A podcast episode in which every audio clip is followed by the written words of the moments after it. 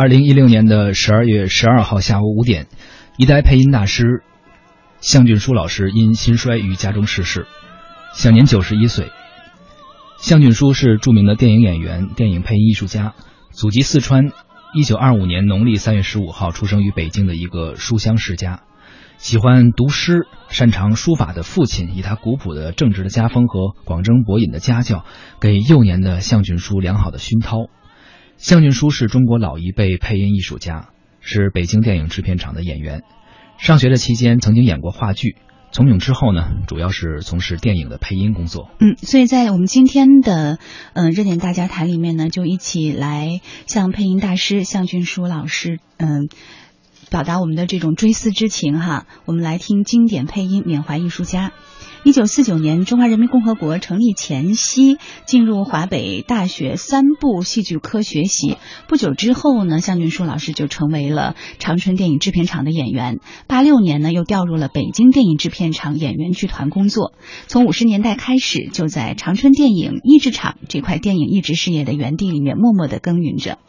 向俊书老师的声音非常的温柔娇媚，但是呢，又融合了端庄善良于一体。曾经先后为《俄国问题》《伟大的转折》《攻克柏林》《真正的人》《流浪者》《一仆二主》还有《静静的顿河》《复活》《忠诚》《战争与和平》《人证》《舞台生涯》等等四百多部外国影片配音，并且也因此荣获了第一届中国电影金鸡奖特别奖。而且呢，向俊书老师还曾曾在《虎穴追踪》《大小伙子》《暗礁》等多部影片当中饰演了重要的角色，并且为多部国产影片的女主角配音。向俊书为《无名英雄》的女主人公顺姬的配音，不仅是他艺术生涯中的一次重要的创作，而且呢，也成为了许多观众成长历史中的一段重要记忆。他的配音绝妙地表现了顺基内敛的气质和蕴含着的含蓄的情感，呃，那种在人生逆境和抉择中闪烁出的人性的光辉，那种为了信仰而付出一切的坚定与执着，这些呢，都通过向俊书老师的配音。传达了出来。嗯，今天我们节目中呢，也是找到了一些他代表性的配音作品啊，希望能够在这样一段时间中，再一次倾听向老师的声音，以这样的方式来缅怀这位。呃，配音大师。嗯，那说到这里呢，我想首先要给大家呈现的，应该就是在二零一一年十月二十二号中国金鸡百花电影节颁奖典礼上的那样的一次，呃，因为当时呢是把这个像把这个配音皇后的这个美誉，呃。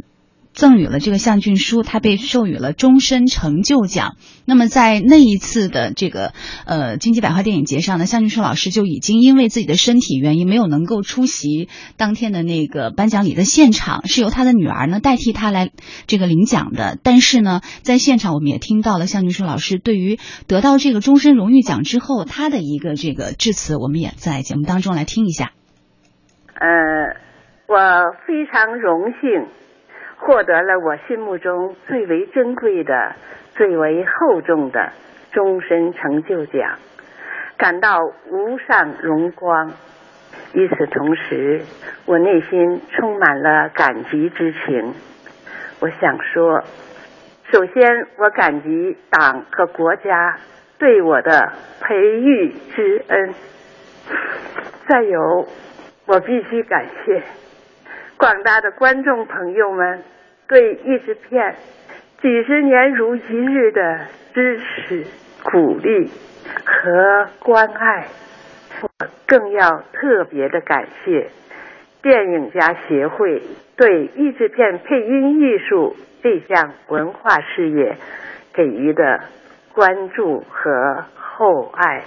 我还难以忘怀多年来和我一起。刻苦钻研、切磋琢磨、共同奋进的合作伙伴们，无论我在工作中取得的任何一点点成绩，都和他们密不可分。因此，荣誉应该大家分享，荣誉属于大家。谢谢。将军书一九二五年出生在北京，一九四九年加入了东北电影制片厂，也是长影的前身，担任配音演员，开辟了新中国译配电影的沃土。直到了一九八六年调赴北影演员剧团。嗯。在长影三十多年来呢，他参加过了近三百部影片的配音工作。我们观众非常熟悉的，像《复活》当中的马斯洛娃，《静静的顿河》里的阿克西尼亚，《没有说完的故事》中的女医生，《法吉玛》当中的法吉玛，还有《没落之家》的大小姐，《忠诚》中的艾明娜，《战争与和平》当中的娜塔莎，《卖花姑娘》里面的花妮，音乐家波隆贝斯库里面的贝尔塔，以及舞台生涯当中的戴笠，《人证》中的巴山。公子，《春香传》中的春香，《蝴蝶梦》中的德文特夫人，《永恒的爱情》当中的罗西，《独立与死亡》中的多米迪利亚等等，都是由向俊老师、向俊书老师配音的。这些电影的名字啊，还有这些角色的名字，相信生活在那个年代。当时看过这些经典作品的人，心目中应该说是印象非常深刻的。每一个电影的名字，每一个角色的名字，都是非常的深入人心。嗯。此外呢，他还为《满意不满意》《冰山上的来客》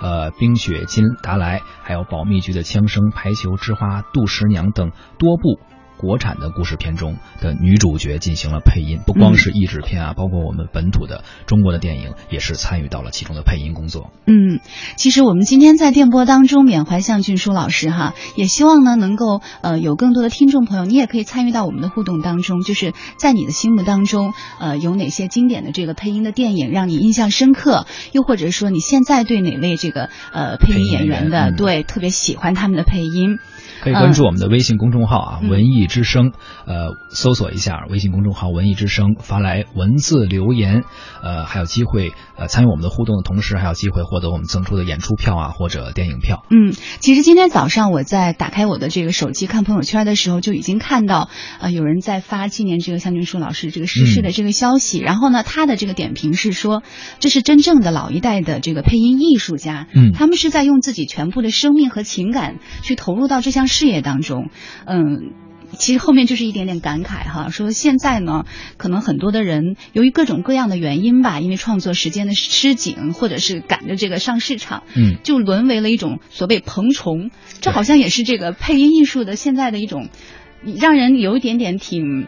挺惋惜的这样的一种，当时他的一种感叹吧。当时可能各行各业都是这样，嗯，而说到呃文艺界或者演艺界来说，当时的。老艺术家，当然我们没有赶上过那个时代啊，只是可能从八十年代到九十年代才能够有一些了解。那个时候人们做一件事情，做作品，歌手也好，作曲家也好，呃，包括演员也好，当时的收入也不高，当时没有这么繁荣的市场。嗯，即使是幕后的啊，很多配音演员都是幕后的嘛，包括台前的一些演员。他们都在做一个剧本的时候，做一个作品的时候，当时拿出怎样的一个态度，而是我们今天可能无法想象的，也体会不到的。所以是那个时代的观众，应该说是赶上了一个好时候，有这些大师能够拿出那样的作品，这是一件非常幸运的事情。而到我们今天，可能，呃，这种这种机会可能越来越少了吧，这种感受可能也没有当时那么深了。嗯，所以我想我们会在接下来的时间里面来多给大家播放一些向俊硕老师当时在配音电影当中呈现的一些精彩的片。段哈是的，有人说他的配音风格啊是有高冷范儿，但是呢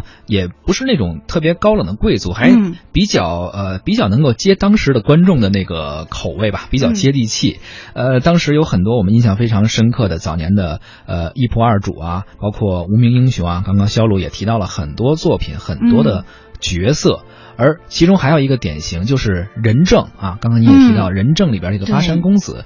这个部分的配音也给很多人留下了非常深刻的印象，太经典了。我们一起来听一下。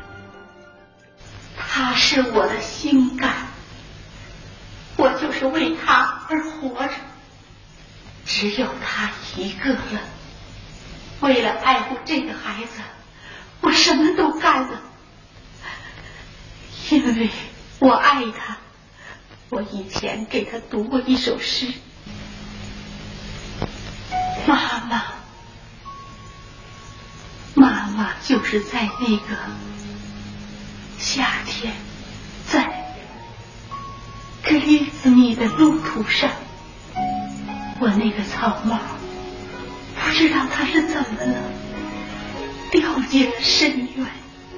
还记得吗，妈妈？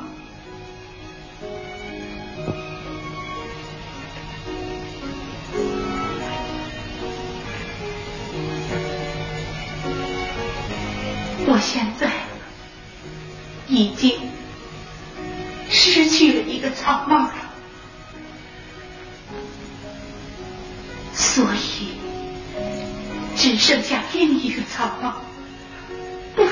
把他丢失了。妈妈，我多么爱那草帽啊！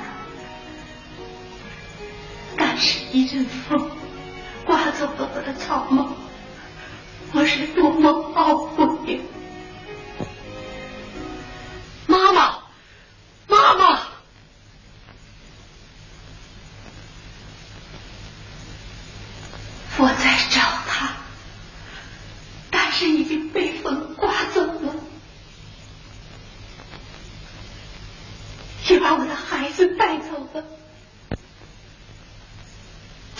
什么呀？我有的是钱。妈妈，我是你的孩子。我知道，救你，我知道你不想走，但是你必须离开这。不走，救你，你不能不走。妈妈，记得这草帽吗？一个知名老人，一个神圣的人，就在那个时候对面走来，想保护这顶帽子，但是一阵风把帽子刮走了，一阵风把帽子刮走了，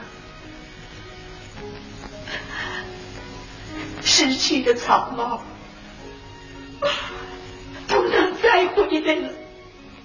这到底是为什么呀？为什么不认你的孩子？你看我呀，妈妈，我是你的孩子，我不能离开你。说呀，你爱不爱我？妈妈，那个草帽不知怎么掉进了深渊。那个时候，路旁开的百合花已经全都全都枯干。那秋天，灰蒙蒙的晨雾笼罩了丘陵，在那草帽的下边，每天晚上都有蟋蟀在哭泣。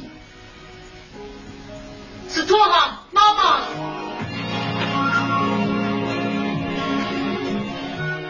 听到这样的一个对白，这样的一个配音，马上把我们拉到剧情当中，马上把我们能够带到那个时代，带到那那个年代的作品当中，真的是非常经典的声音。其实有时候你听，即便不知道什么台词，他们那个哎，我觉得语调一出来，对那个年代的那种风范，嗯。好像就是一下子就会让你回到过去的那个是是是时光里面。，哎，前一阵子啊，有嗯人在一些论坛里面就是称向俊书老师为向大小姐，当然这其中可能有一些哎，就是对她的尊敬啊，一些戏谑的部分，嗯但是实际上也代表了一些可能并不那么了解向老师的配音风格的一些粉丝啊，对他配音艺术的一个呃笼统的一个评价吧。就认为是大小姐 对，但是按照这个标准来说呢，其实向老师经常被人们提起啊，也非常为人们所熟知的一个艺术形象，应该是《蝴蝶梦》里边的那个呃德温特太太，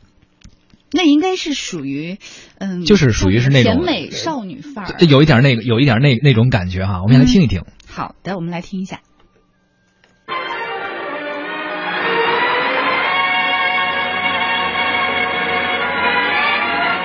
我希望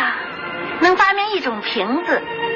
可以把记忆像香水一样装在瓶子里，永不消失。什么时候我需要，把瓶塞打开，就回到甜蜜的记忆中去。在你年轻的生命里，有什么需要特殊保存的？啊，一切，最近几天的一切，我觉得我已经收藏了很多很多瓶子了。你知道，有的时候也会装进魔鬼的，在你极力想忘掉他的时候，他却冲着你跳了出来。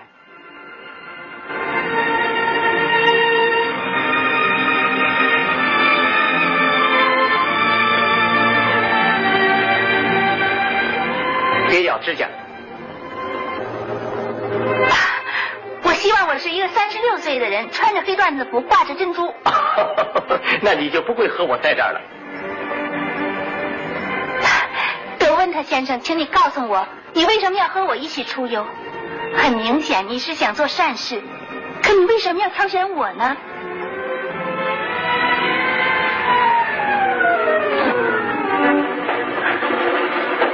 因为我愿意和你在一起。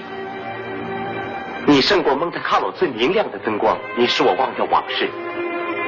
如果你认为我是仁慈或是做善事，你现在就可以下车回去，开个车门下去吧。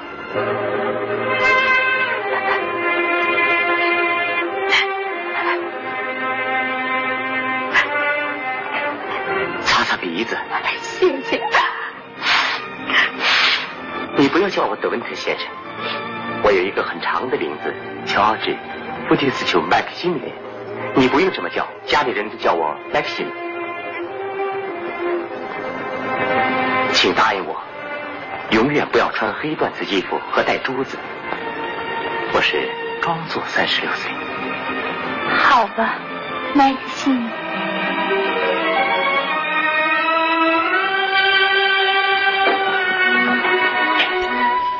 通过这样一段对白，又把我们带回到了那样的作品中和那样的时代。而且你看，我们这个音质里面听的是那种就是有一点点沙哑，然后嗯这个电流声特别大，但是反而就有那种老电影胶片电影的那种感觉。嗯很多听友呢也对这个向老师的离世表示了自己的缅怀。嗯呃，包括也向老一辈的艺术家致敬啊。Monday，我们的听友说向老一辈的艺术家致敬。北有长影译制厂，南有上海译制厂。曾经的译制片黄金时代，也是这些天籁之音让我了解了外国文化。而现在啊，他说他更多的只是看英文原版了。嗯，我们这边也有一位叫阳春三月的一位听友呃留言，他说他印象最深的是童自荣老师啊，也是印象最深的作品，你你是对他有印象？呀，对对对，对，我就记得当时好像做了好几部吧，三部曲还是几部曲，是是是每一部都是童自荣老师而且童自荣老师现在还是活跃在帅活跃在现在啊，这个咱们的这个电影是这个现在创作中哈，依然在创作一一五年的时候，动画电影《西游记：大圣归来》也有童子荣老师的配音，所以说那个时代的很哎，多艺术小东没有看过童子荣老师配的佐罗吗？肯定是看过，肯定是看过那个佐罗。那时候小时候就是他到哪儿就是回家 找一找，然后画个那个剑贼子，对对对对对对。